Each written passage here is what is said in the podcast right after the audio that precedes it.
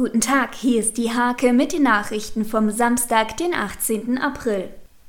Ein mit rund 15.000 Glasflaschen beladener LKW ist Freitagmorgen bei Jenhorst gegen einen Baum geprallt. Dabei ging ein Großteil der Ladung zu Bruch und verteilte sich auf der Fahrbahn. Der Fahrer blieb unverletzt.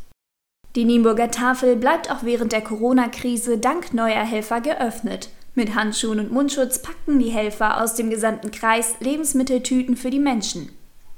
Insgesamt 430 Kinder aus Gummel, Weißrussland, wären in den Ferien wieder nach Niedersachsen gekommen.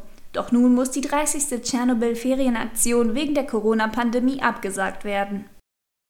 Die HSG Nienburg Handballerinnen mussten ihren Oberliga-Aufstieg wegen Corona allein und daheim feiern.